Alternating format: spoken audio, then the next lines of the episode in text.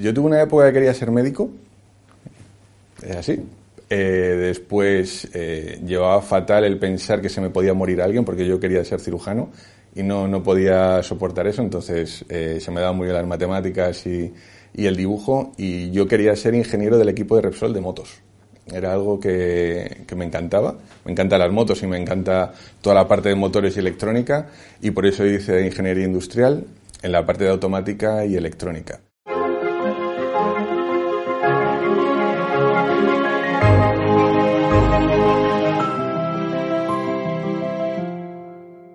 Bienvenidos a All in the Game, el podcast que te acerca a las personas que lideran la industria de gestión de activos en nuestro país. Un podcast que realizo con Clara Bernal y con la confianza y el apoyo de dos gestoras internacionales, Pictet Asset Management y Columbia Threadneedle. Nuestro invitado de hoy a All in the Game es Marcos Aza, Senior Portfolio Manager de Inversiones Cuantitativas de Santander Asset Management.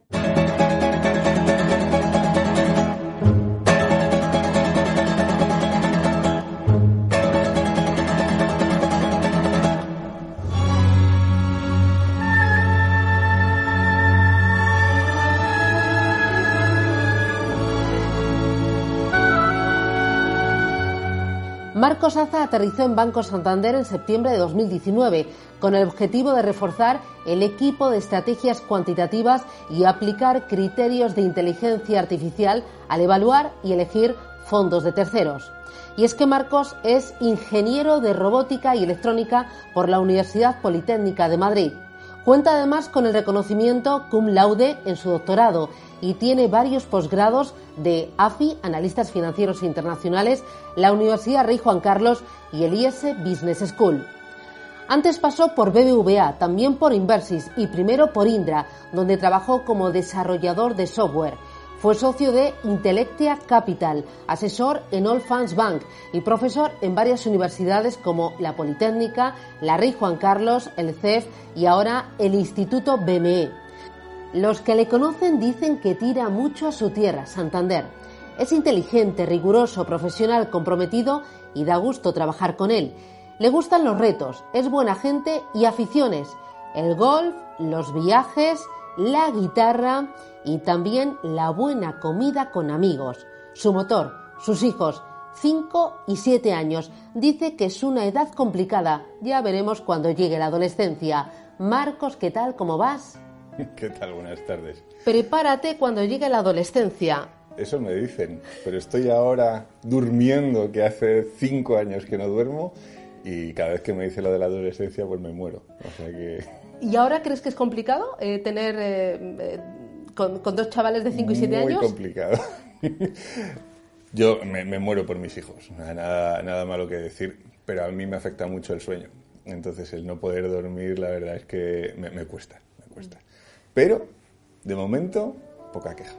¿Son muy inquietos? ¿Les da más eh, por la electrónica, por las maquinitas o te preguntan de números? No, maquinitas. maquinitas a tope. Y estoy poco a poco introduciéndoles en la música y en, y en el golf. La música porque a ti te gusta tocar la guitarra. A mí me encanta tocar la guitarra. ¿Y eso de dónde viene? Pues una historia un poco larga, pero haciéndola corta, yo iba para jugador de baloncesto. eh, tengo una historia en el corazón que no me permitía ser profesional y le dije a mi madre que o baloncesto o guitarra y fue guitarra. Y desde entonces, pues fue en tercero de BUP. Yo soy de, de BUP y desde entonces la sigo tocando. Y es, es pasión, la guitarra y el golf. ¿E intentas eh, mm, transmitirle a tus hijos esa pasión por la guitarra, por la música? Sí, sí, sí. Lo intento y creo que es muy bueno desde el punto de vista intelectual, porque te ayuda a memorizar, a estructurar la, la cabeza y sobre todo pues a, a expresarte de, de otro modo que, que es muy difícil hacerlo sin la música. También te gusta el golf. Me dicen que eres muy bueno. ¿Eres pegador o de juego corto? Yo soy de juego corto, Sí. la verdad que sí, sí, sí, me encanta. Siempre que puedo me escapo. ¿Y tu handicap? 12 con 3, Eso significa que aceptable, pero que todavía tienes margen para mejorar. mucho margen para mejorar.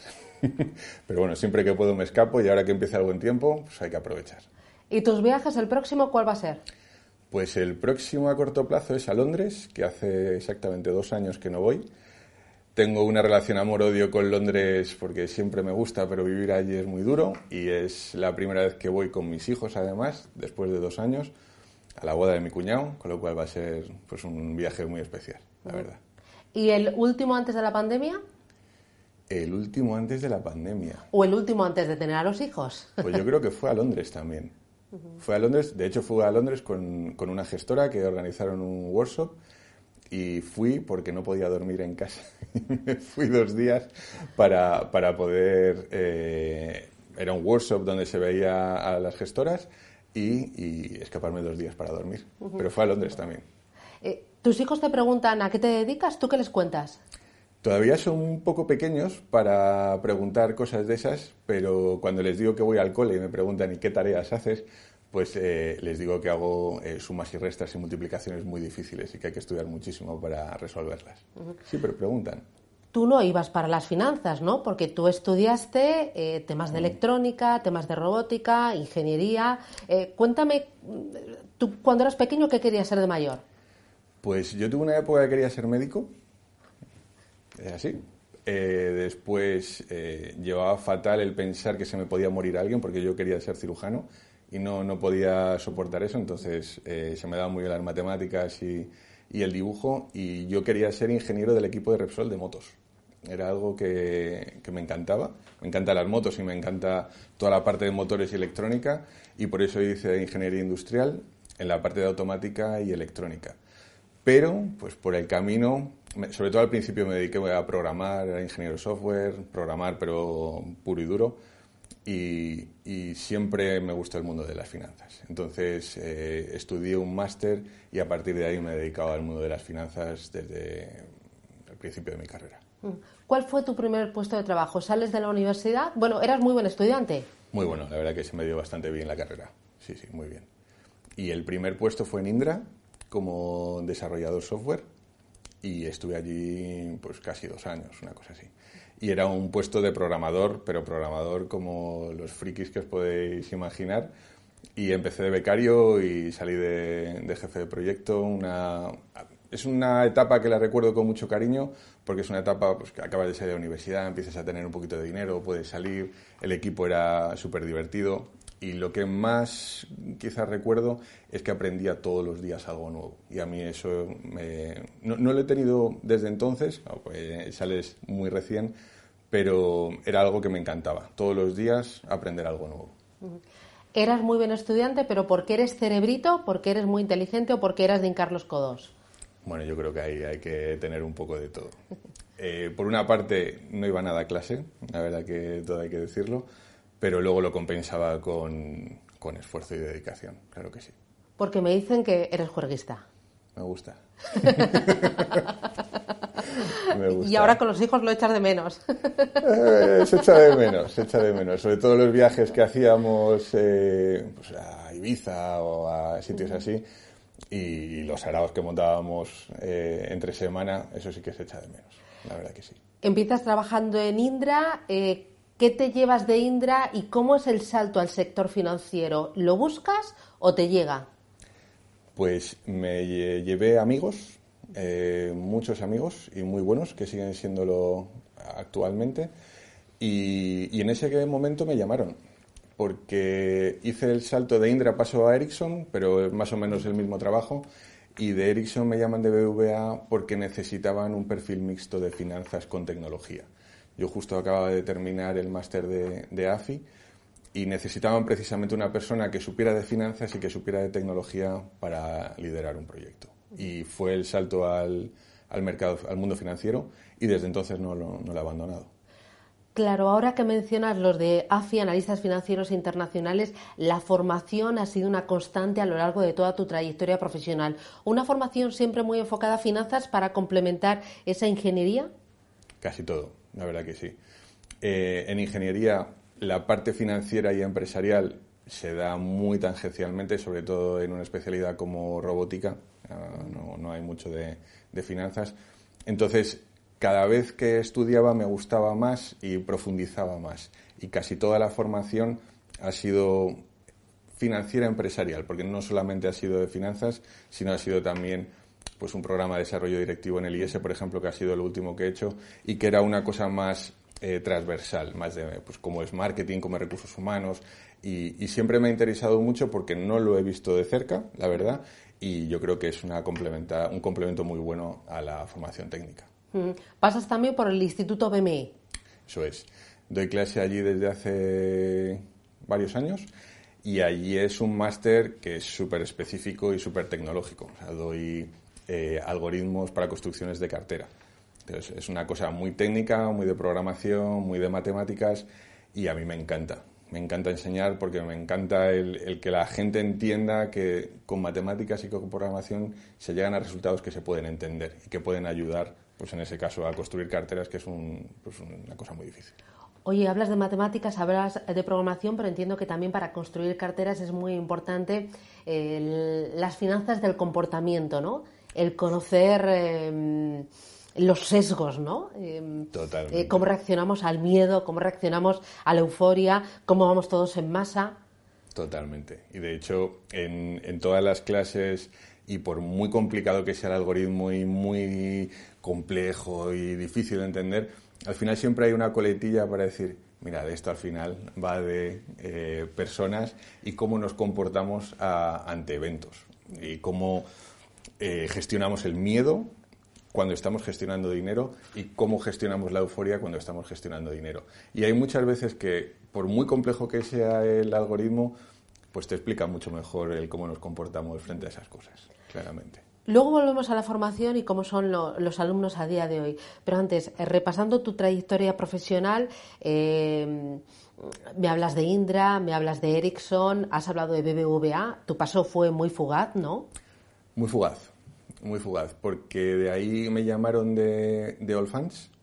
Estaban empezando a hacer el eh, Fans People y Fans People tenía que salir con el ranking, que te estoy hablando de hace muchísimo tiempo. Entonces, eh, la última parte que estuve en All Fans, estuvimos desarrollando ese ranking de fondos, que fue lo, que se incorporaba a la revista y que se lanzó de aquella. Y el paso por BVA fue muy fugaz, porque me incorporé a, All Fans precisamente porque también iban buscando ese mix, que fíjate que hablo del año 2006-2007, pero ese mix tecnológico financiero. ¿También pasas por Inversis? También paso por Inversis y, allí pues es una evolución de Allfans. Eh, la primera parte de la experiencia en Inversis fue el desarrollar el, el, screening cuantitativo de fondos y una vez que estaba desarrollado pasé a, la mesa, a la mesa de, en tesorería, pero eh, muy ligado siempre al, mundo de los fondos. Y en 2019 es cuando llega la oportunidad en Santander. ¿Cómo es? En Santander, pues eh, cosas de la vida, la verdad. Eh, justo acaban de nombrar responsable al que es mi jefe, es Pachi, Francisco Esteban, y le dan el mandato de crear el departamento de soluciones cuantitativas. Y yo con Pachi, Pachi había creado eh, una gestora, Alfa Plus se llamaba entonces, fue comprada por Santa Lucía y yo le conocí pues por circunstancias de la vida. Y eh, colaboré con él desarrollándole cosas ad hoc para él que utilizaban en el mundo de la gestión y cuando a él le dan el mandato de crear este equipo pues me llamó. Y, fue así. Eh, trabajé con él hace muchísimo tiempo no en la misma empresa pero pues fíjate de aquellas cosas que vas haciendo que nunca sabes el resultado que vas a ver pues pues fue me llamó. Mira, ahora que hablas de Pachi, eh, el otro día en otro de los podcasts, uno de los invitados me decía, eh, a medida que sumas años en la industria y en tu trabajo, el 50% son las personas que has conocido y el otro 50% es la formación y tu experiencia, pero las personas cada vez van pesando más. Totalmente, totalmente. Y es que al final vas conociendo a muchísima gente a lo largo. Yo me he movido bastante, es verdad que no, no soy persona de un trabajo, me he movido mucho, pero yo creo, yo lo tomo como una cosa súper positiva, me ha dado la oportunidad de conocer a muchísima gente y sobre todo súper diferente. Y al final eso también te hace ver las cosas desde muchos puntos de vista, eres mucho más flexible, tienes un poco más de mano izquierda en algunas ocasiones, eh, te tomas las cosas de otra por otra y, y al final eh, te quedas siempre con lo bueno. Y eso es una, una cosa súper positiva. Y Estoy completamente de acuerdo. Eh, personas y formación. Y no te sabría decir cuál es 51 y qué 49, pero claramente son las dos. ¿Y en ese mix cuánto importa la suerte o cuánto pesa la suerte? Pesa. Y quien diga lo contrario miente. Porque hay, hay mucha gente que, que se esfuerza, que le dedica, que se lo merece y que por circunstancias pues no, no consigue esa oportunidad y, para todo hay que tener suerte, claro que sí. Es cierto que hay que ponerle eh, dedicación y esfuerzo, pero hay que tener suerte. Fíjate, si yo no hubiera eh, hecho un programita hace 15 años para un tío eh, en ese momento que estaba gestionando una cosa, yo no estaría aquí. Y yo eso lo considero como suerte, claro que sí. Ahora en Santander, cuéntanos, ¿cómo es tu trabajo? ¿Qué haces? Pues es variado, y mucho. Eh, me dedico fundamentalmente a, diseñar soluciones cuantitativas, eh, por ponerlo de forma genérica. La mitad del tiempo es, bueno, ya está desarrollado, pero la mitad del tiempo es sobre todo diseñar el screening cuantitativo, o sea, un modelo que rankea de mejor a peor fondos en una estrategia, y la otra es desarrollar algoritmos para solucionar problemas de inversión. Es el equipo es, un equipo multiactivo y tiene diferentes mandatos. Significa que hay soluciones que tienen que ser pues para controlar la volatilidad, para controlar el riesgo o eh, de consecución de la máxima rentabilidad. Y para, dependiendo qué casos, pues hay que utilizar unas metodologías diferentes. Y yo de lo que me ocupo, además de, otras personas, es de diseñar eh, los algoritmos que mejor solucionan esos problemas. Así que es pura matemática pura inteligencia artificial. Puro, 100%. Pero siempre hay un paso previo que es el entender cuál es el problema y definir cuál es el universo de inversión, cuáles son tus posibles eh, componentes de tu cartera para luego diseñar el algoritmo. Entonces, esa primera parte de definición del universo, de entender eh, cuál es el problema realmente para luego hacer el algoritmo que mejor lo solucione es puramente cualitativa. Entonces, es, esa mezcla también yo creo que es eh, súper interesante, el definir, y ahí empleamos muchísimo tiempo el ver cómo es el universo, entender cuál es el mandato, qué tenemos que hacer, qué queremos conseguir, qué es lo que necesita el cliente, qué cosas no puede tolerar, todo ese tipo de cosas que es súper cualitativa. Y luego una vez que eso está definido, lo otro ya es pura programación. Cuando te refieres a decidir el universo, te refieres a decidir cómo compones tu cartera, renta variable, renta fija y líquidos, Estados Unidos, Asia, y también conocer al cliente. ¿Cuál es su riesgo? ¿Cuáles sus expectativas? Eh, ¿Cuánto está dispuesto a perder? Si su objetivo es sobre todo proteger el capital. Eso es. Es súper importante. Yo me acuerdo el primer, una de mis primeras clases en la universidad el profesor dijo, no puedes solucionar un problema si no te sabes el enunciado. Entonces, eh, a mí es algo que se me quedó grabado. Entonces, tú puedes aplicar un algoritmo súper complejo, pero si no sabes qué es lo que tienes que solucionar, pues te va a salir mal seguro.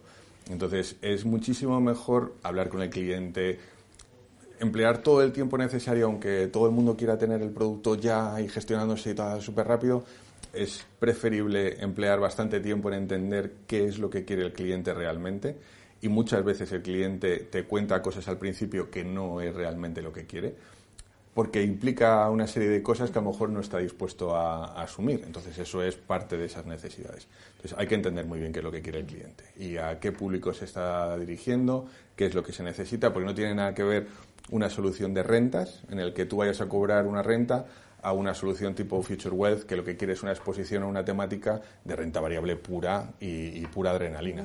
Entonces, no tiene nada que ver, el cliente es diferente, las necesidades son diferentes y lo que espera es diferente. Entonces, hay que entender muy bien qué es lo que espera el cliente. Háblame de esa solución Future Wealth, que veo que, te brillan los ojos. Sí, porque ha sido, eh, ha sido nuestro hijo. Lo hemos concebido desde el principio, desde cero. Es el tercero, ¿no? El tercero, completamente. No te sabría decir en qué puesto, ¿eh? Hay veces que, que da dolores de cabeza. Sueño, ¿o no? Algunas veces, algunas veces. Pero es algo que estamos súper orgullosos porque eh, quitando eh, el cómo lo hemos hecho, ha sido un ejemplo de colaboración entre banca privada y la gestora. Y eso yo creo que, es una de las claves del éxito del producto. Porque desde el principio eh, se diseñó con los que iban a vender el producto. Entonces, eh, eso es súper bueno. Eso es como empezar un partido ganando, o sea, con un 2-0 en el marcador. Porque sabiendo exactamente qué es lo que quiere el cliente y los que van a vender eh, tu producto, qué es lo que quieren, es más fácil el apuntar.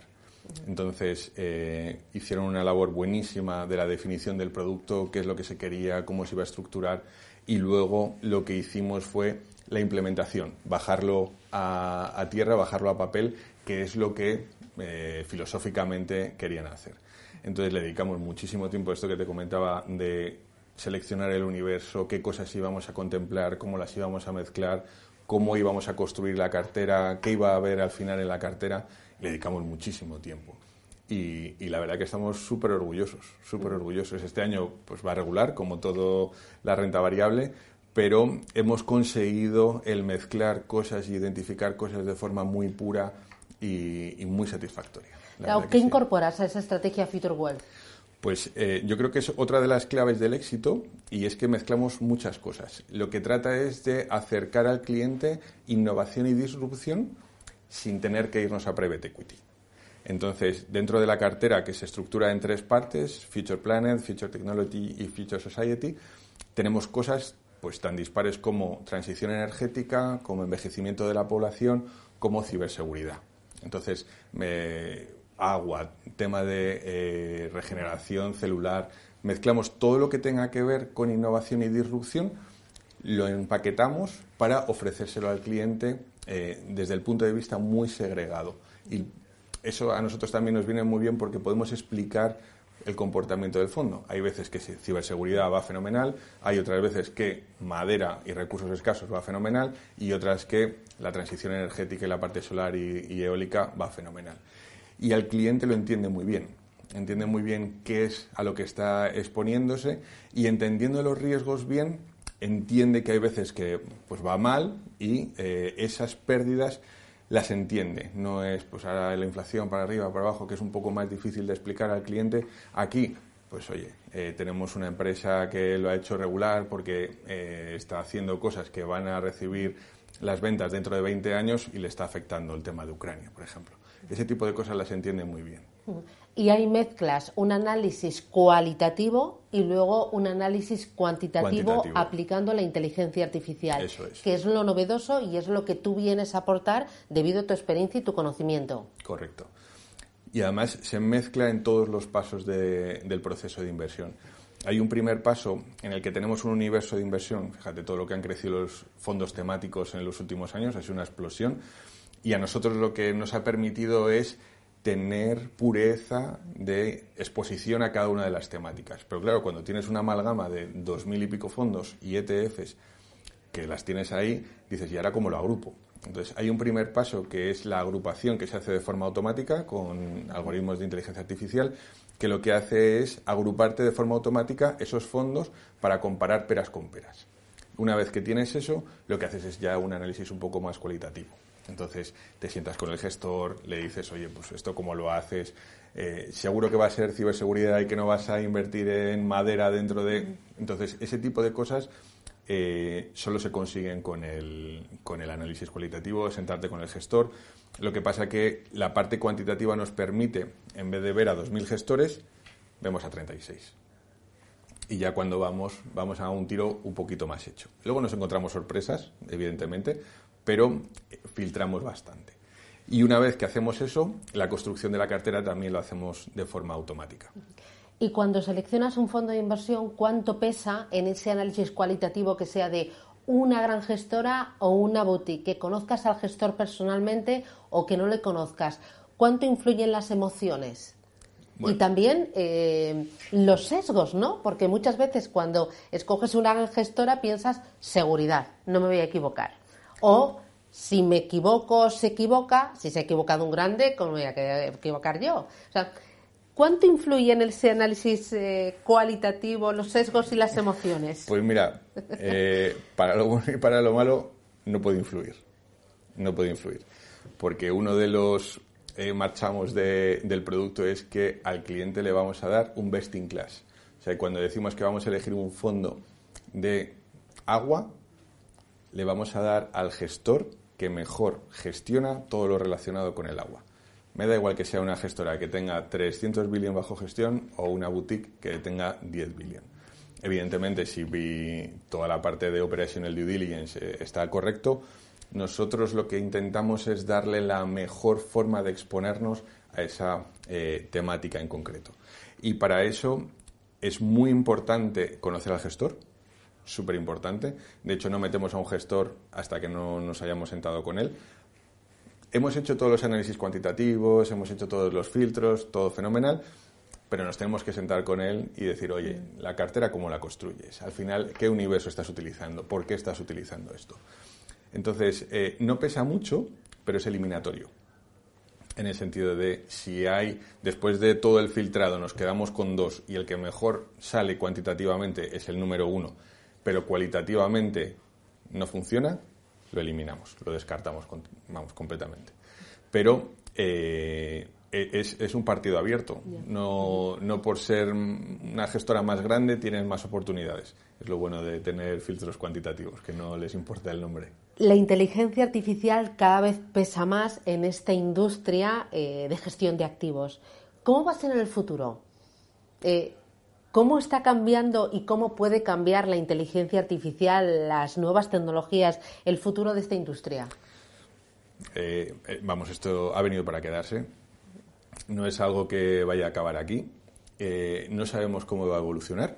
Eh, hay un campo que todavía no está em, dando los frutos que a lo mejor debiera dar, que es todo el tema del procesamiento del lenguaje natural, o sea, cómo, cómo hacer estrategias de inversión, pero grandes, estructuradas en fondos, no sistemas de trading eh, a corto plazo, pero entender un discurso y con eso construir una cartera. Todo el tema de behavioral finance, pero desde el punto de vista del procesamiento del lenguaje natural es un campo que ahora mismo está en pañales y eso nos va a dar grandes alegrías, seguro.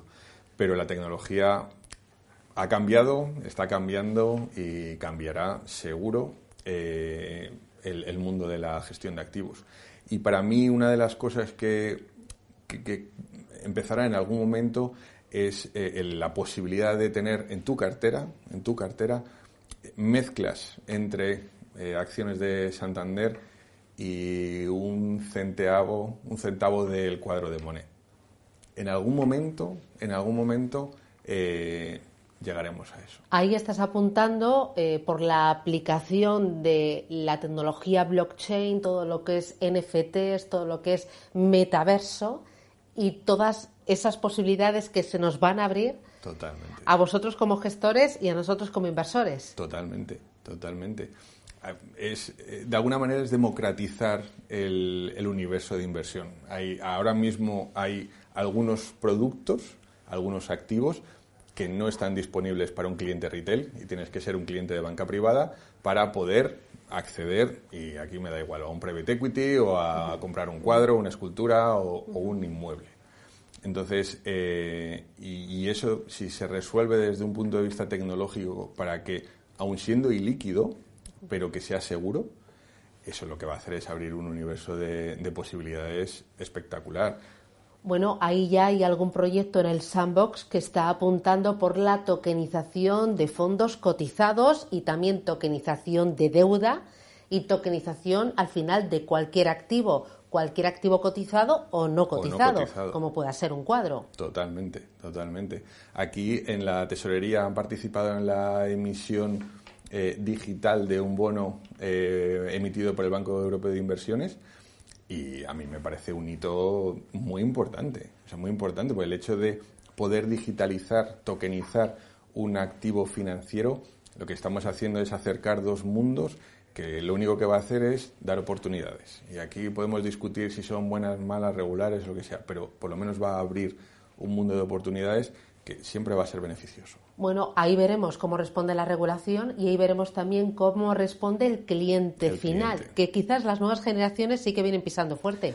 Eh, de hecho, hay gente que, gente millennials, de hecho, una de las temáticas del Future Wealth son millennials, que no tienen ni idea de fondos de inversión, no les hables de fondos de inversión porque es que no le interesa. De hecho, Juanra hace mucha labor en, la educación de, qué es un fondo de inversión y por qué es tan bueno utilizar fondos de inversión eh, para capitalizar y para invertir. pero es que no quieren saber nada. Es que no, de verdad que no, por mucho que les digas, les cuentes, a empresas más o menos sexys, que no, que no, que lo que quieren es NFTs, quieren criptos, quieren eh, blockchain y quieren soluciones que incluso viniendo del mundo del mercado financiero tradicional, pero la vehiculización que sea a través de temas digitales. Entonces, eh, hay una demanda, hay una demanda que hay que satisfacer. Eh, se querrá o no satisfacer, pero hay un público muy determinado, muy grande, que empieza a trabajar, empieza a tener dinero, empieza a tener capital disponible para invertir. Hay que aprovecharlo. Entonces, si le damos a la máquina del tiempo, ¿cómo va a ser la industria del sector financiero, del ahorro, de la inversión dentro de 10 años? ¿O de 5? Pues súper divertida. súper divertida, súper variada. Y, ya te digo que eh, tendremos, seguiremos teniendo productos de ahorro y de inversión tradicionales como los que hay ahora, pues nuestros mixtos con tu renta variable y tu renta fija, pero todo lo que está viendo de la explosión de alternativos, tanto líquidos como ilíquidos, eso también está eh, dando señales de, oye, a mí esto de la inversión tradicional está fenomenal, pero a mí lo de invertir en un proyecto que estemos financiando un garaje o una máquina que esté en un ciclo de cogeneración, eso también me gusta. Toda la parte de deuda privada, toda la parte de eso. Y de eso a tenerlo tokenizado digitalmente para que tú puedas invertir en eso, no estamos tan lejos. Con lo cual, ¿va a ser diferente? Seguro. Eh, ¿Va a ser mejor? Yo, yo espero que sí va a ser mucho más amplio, va a haber muchísimas más oportunidades y yo creo que va a haber crecimiento, claramente. A los chicos que quieran dedicarse dentro de tres, cinco o dos años a la industria financiera, ante esa nueva industria financiera, entonces, ¿qué sería aconsejable que eh, empezaran a estudiar a día de hoy? Yo creo que hay que entender de todo. Hay que entender cómo funcionan los mercados financieros, aunque sean unas nociones básicas, mínimas, cómo funciona una empresa, cómo funciona un mercado de acciones, cómo funciona un mercado de deuda y luego no abandonar para nada. Incluso tiene que ser, yo creo que debería ir en paralelo todo el tema de programación. O sea, quizá no ser un super programador, pero entender cómo se diseña un programa, cómo se estructura, cómo entra, cómo sale, cómo es el, todo el ciclo de, de vida, tener esas dos cosas va a ser algo que va a abrir muchísimas puertas. Porque tener solo una de las formaciones, y me da igual que sea la parte más de finanzas o de empresa o más tecnológica, únicamente no va a ser suficiente. Mm. Ahí también va a ser muy importante el papel que van a jugar grandes entidades como Santander, que tendrán que estar preparadas con un equipo con la mente abierta, pero ellos también con la mente abierta para ser capaces de ir por delante, ¿no? De ofrecer a esa eh, nueva gama de clientes esos productos que van a demandar, no quedarte mirando al pasado por miedo. Totalmente de acuerdo. Totalmente de acuerdo. Y de hecho nosotros estamos obligados. Hemos venido, nos han fichado también para, para esto. Algunas veces es más fácil, otras veces es más difícil, pero es una oportunidad y al final eh, muchas veces no es una oportunidad, es una amenaza. Eh, el, decir, o damos solución o estamos ahí, o es que nos vamos a quedar sin, ese trozo del pastel. Entonces, eh, cuando lo planteamos, hay muchas veces que no lo planteamos desde el punto de vista de oportunidad, sino de es una forma muy buena de ser espectadores y aprovecharnos de esa amenaza que está creciendo, claramente. Entonces, yo creo que estamos obligados, o sea, por la entidad en donde estamos, y sobre todo porque hay una demanda de nuestros clientes y, son nuestros clientes y les tenemos que tenemos que escuchar. Y si nos están pidiendo una serie de cosas dentro de toda la legalidad del marco regulatorio de, todas las posibilidades que hay que las hay estamos obligados a darles una respuesta. Claro que sí. ¿Cómo son, volviendo al tema de la formación, esos alumnos a los que, das clases? ¿Realmente tienen la mente abierta a e, esa nueva gama de, de ahorro de inversión o siguen anclados en el día de hoy que son ahora los temáticos como mencionabas no que un auténtico boom o los ilíquidos también que parece que son otra de las partes más sexys no que se están popularizando. Cómo son esos chicos qué, te demandan en cuanto a formación pues eh, un factor común de todos ellos es que son inquietos. Y, y sobre todo en los cursos de máster eh, se nota mucho eh, respecto a un eh, alumno de grado, que a lo mejor lo que quiere es sacarse la carrera porque quiere irse a Estados Unidos y jugar al golf, por ejemplo. Pero cambia mucho entre, y yo lo veo porque dando clases en, grado, en asignaturas de grado, las preguntas que te hacen, las inquietudes que lo que te piden, lo que te exigen, no tienen nada que ver con un alumno de máster. Y los alumnos de máster son muy inquietos y quieren saber y quieren que les cuentes tanto las batallitas de los años 90 de cómo era el mercado financiero hace un montón de tiempo, como qué cosas se están haciendo. Y, ellos mismos eh, tienen iniciativa pues, de estudiar, pues gente que está en un máster de finanzas puras, estudian Python, por ejemplo. Y gente que a lo mejor está estudiando un máster de inteligencia artificial, estudia valoración de empresas. Entonces, tienen inquietud, que yo creo que es súper bueno, el, fomentar eh, pues, toda la, amalgama de, de, oportunidades que hay ahí para que complementen, pero eh, en, general bastante inquietos, bastante inquietos y con ganas de aprender. ¿Crees que la gente joven de hoy lo tiene hoy más difícil que lo tenías tú cuando empezaste a trabajar? Es diferente. Yo creo que eh, desde el punto de vista de acceso a información y de acceso a contenido, de acceso a formación, lo tienen mucho más fácil que, nosotros, cuando nosotros estudiábamos, eh, y que mm, lo podían tener gente un poquito más mayor que yo. Te pongo un ejemplo, para hacer una tesis antiguamente te tenías que ir a un sitio para poder consultar el libro, hablar con el experto, eh, te tenías que ir a Italia o a Francia o a Estados Unidos. Costaba mucho dinero hacer una tesis, mucho dinero y muchas veces el acceso a esa información estaba completamente restringido. Tenías que ir a hablar con el catedrático, pedirle, había unos formalismos. Bueno, yo creo que eso, el, haberlo perdido tiene, pierde ahí un poquillo, pero ahora mismo tienes cursos de programación, eh, los que quieras, gratis, que antes eh, no había esa, esa posibilidad. Incluso formación en valoración de empresas, hay canales de YouTube que, que son muchísimo mejores que, que profesores que están dando clase. Entonces, por ese lado, claramente eh, mucho mejor ahora que antes, mucho mejor. Por otro, pues eh, al tener tantas oportunidades y tantas alternativas, pues a lo mejor te despistas un poco y dices, ¿y ahora qué estudio? Pues no, aquí, aquí, y, esa eh, definición o ese encauzamiento, pues es más complicado pero, pero porque las alternativas son mucho mayores. ¿Tú te, te lo pasas bien trabajando? Yo me encanta. sí, se nota, se nota. me lo paso súper bien. Y, y, debe ser un poco culo inquieto, ¿no? Eh, estar a mil cosas, ¿no? A mil cosas, sí. Ahora por necesidad, pero si no hubiera necesidad lo haría por oficio. me dicen que trabajando eres rápido, eh, muy inteligente, muy ágil. Bueno, intentamos hacer las cosas lo mejor posible y sobre todo lo más rápido posible. muchas veces el hacerlo rápido es, eh, es la posibilidad de llegar al mercado cuanto antes, de poder conseguir clientes cuanto antes y, siempre es continua, eh, la mejora continua. Es algo que no, nos quedamos y no me quedo en eso. Sí que eh, la inquietud es de siempre se puede hacer mejor, siempre se puede hacer mejor. ¿Qué le pides a tu equipo? Eh, una de las cosas yo creo que del equipo que es súper buena es la calidad humana. Eh, desde el punto de vista profesional, excelente, excelente. Es un equipo súper diverso. El responsable es Pachi y tenemos gente que sabe un montón de mercado, gente que sabe un montón de líquidos, gente que sabe un montón de programación, gente que sabe un montón de fondos. La mezcla yo creo que es la clave del éxito, pero el nexo común y ahí eh, Pachi es una cosa que desde el principio lo ha intentado, yo creo que lo ha conseguido, es la calidad humana.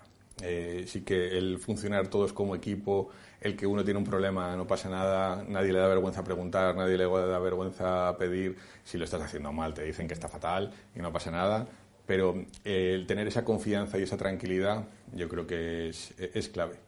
¿Qué no toleras? La mala educación. No lo tolero, ni los gritos. podemos discutir de lo que quieras, podemos discutir de, si una cosa es más value o es más growth, o eh, mira, que me da igual, que lo podemos discutir lo que quieras, pero con educación y sin chillar. ¿Tú eres value o eres growth? O cuando ya estás por encima con temas de programación, inteligencia artificial y un análisis cuantitativo tan pesado, eso pasa a un segundo plano. en cierta medida sí, porque si tu problema es eh, generar una rentabilidad, mm, desde el punto de vista matemático y probabilístico, ¿por qué te vas a quedar con una de dos pudiendo tener las dos? Entonces, pues unas veces soy más value y otras veces soy más growth. Pues el año pasado o hace dos años era super growth y ahora soy value. ¿Por qué? Pues porque los modelos ahora me dicen que hay que estar en value y hace dos años era growth. Pero mm, creo que teniendo oportunidades y teniendo alternativas, no hay por qué centrarse en una. ¿Y los modelos nunca se equivocan? Se equivocan, hombre, claro que sí. Por supuesto que sí. Si no, no, estaríamos aquí. Igual estaríamos jugando al golf o, dando conciertos de guitarra por ahí. Pero se equivocan, claro que sí. Por eso es muy importante entender el modelo, qué es lo que consigue, cuáles son sus puntos fuertes y sus puntos débiles y sobre todo esa continua monitorización, continua mejora, siempre se puede hacer mejor. Otra cosa, cuando has hablado de ilíquidos, hemos hablado de NFTs, de tema de tokenización de deuda, ¿cuánto el escenario actual que estamos viviendo antes de tipos de interés en negativo, ahora tipos reales de interés en negativo y con un gap muy importante, nos está empujando hacia eso? No creo que sea el escenario, es algo que viene de atrás y ahora lo que pasa es que está cogiendo velocidad o está cogiendo importancia que a lo mejor antes no la veíamos. Es cierto, es cierto que con tipos de interés negativos eh, vas buscando cosas ilíquidas que te den tires del 8, del 9%, que es que en el mercado es imposible ver. Y, eso ha fomentado mucho y, y, yo creo que ha ayudado muchísimo a que se desarrolle la parte alternativa, tanto líquida como ilíquida desde el punto de vista de conocimiento, yo creo que se demonizó muchísimo con los CTAs y crisis subprime y todos los derivados de crédito, se demonizó muchísimo. Yo creo que de forma injusta, pues, se metió en el mismo saco a, los buenos y a los malos. Y ahora se está desarrollando y se está volviendo a, mirar con, con, mejores ojos toda la parte alternativa. Es cierto que es por, por necesidad, porque hay tipos negativos y la gente pues, quiere seguir preservando capital, quiere seguir rentabilizando, quiere seguir jubilándose bien, con lo cual tiene que ir a, ese tipo de soluciones. Pero ha ayudado mucho, es cierto, los tipos negativos, pero también el cliente es un poquito más sofisticado.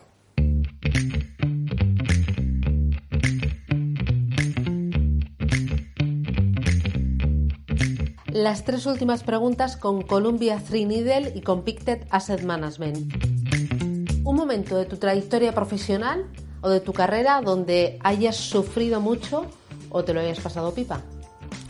Cuando monté Intelectia Capital, claramente. Fue un, das una idea, 2007, montar un gestor, una gestora de fondos sistemáticos en 2007, 2008. Eso no, no, no, no podía salir bien en ningún caso, lo hicimos bastante bien pero sufrí un montón, trabajé como nunca he trabajado, pero todas las cosas que aprendí en esa etapa me han servido muchísimo. Fue una, una mili que yo no hice, fue una mili buenísima. Un lema que te acompañe siempre, una palabra, una frase que repitas mucho, en tu equipo, en casa, con los niños. Hay que decir la verdad siempre. Una persona que te haya influido, en lo personal o en lo profesional. Hay muchas. No sería injusto quedarme con una, pero eh, habiendo sido profesor, siendo profesor eh, y habiendo pasado por muchos sitios y por muchos departamentos, siempre he tenido debilidad, eh, y es así, por las historias de éxito. la gente que no ha tenido suerte, no ha tenido las oportunidades que, otros han tenido y que sin embargo han conseguido cosas muy grandes y, llegar a, a sitios muy grandes y muy altos eh, por el esfuerzo y por la dedicación. Siempre he tenido debilidad por, ese tipo de personas. Eh, ¿Estás pensando en emprendedores que han triunfado y que han montado mm, o que han...? Que va, que va, no, no. Cosas más, más sencillas, pues eh, cosas tan... daba clase por la tarde los viernes de 7 a 9, fíjate quién va a clase un viernes de 7 a 9 a matemáticas financieras. Pues es gente que por la mañana tenía que trabajar y tenía que trabajar porque necesitaba eh, su familia eh, que trabajara. Y sin embargo no dejaba el tema de la formación. Pues esas personas eh, tienen unas inquietudes diferentes, son muy, muy, muy, muy responsables, tienen una capacidad de esfuerzo y de sacrificio brutal y que luego dentro de pues, dos, tres años que te conectan por LinkedIn y vas viendo que van estando en sitios, a mí, vamos, eso me, me parece lo más, lo más. Y ya para terminar, dos cositas, tres cositas más. Recomiéndame un, buen, restaurante, porque me dicen que, te gusta mucho eh, ir a comer, disfrutas de una buena comida con amigos, de una copa, un buen sitio. Un buen sitio.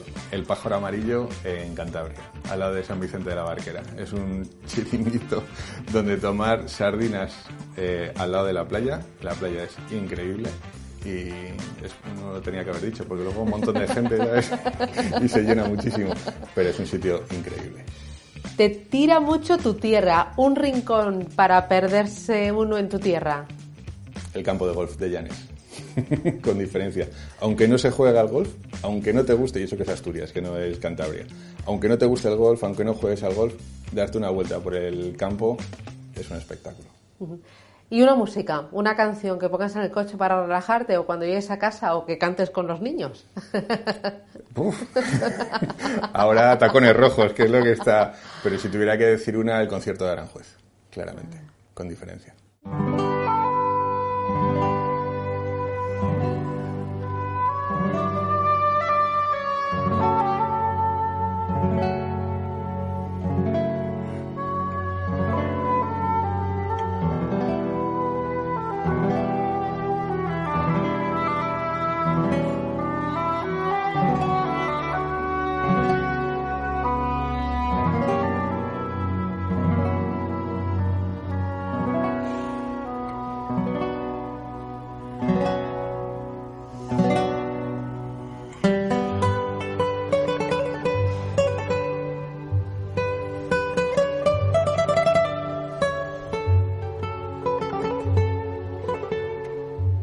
Muy clásico, ¿no? Muy clásico, muy clásico.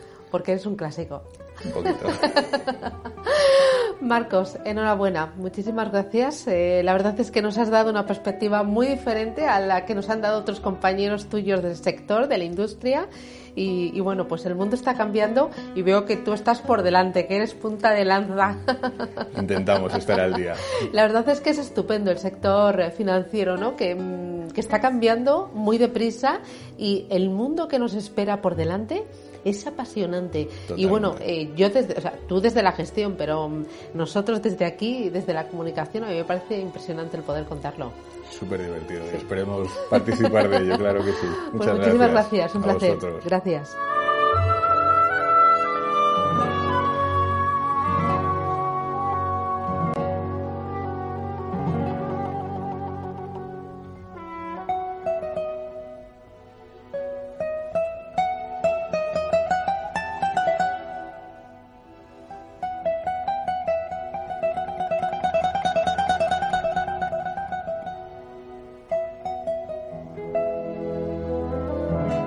Si te ha gustado, compártelo. All in the Game es una serie de podcasts que realizo con Clara Bernal gracias al apoyo de dos gestoras de fondos de inversión, Pictet Asset Management y Columbia Threadneedle.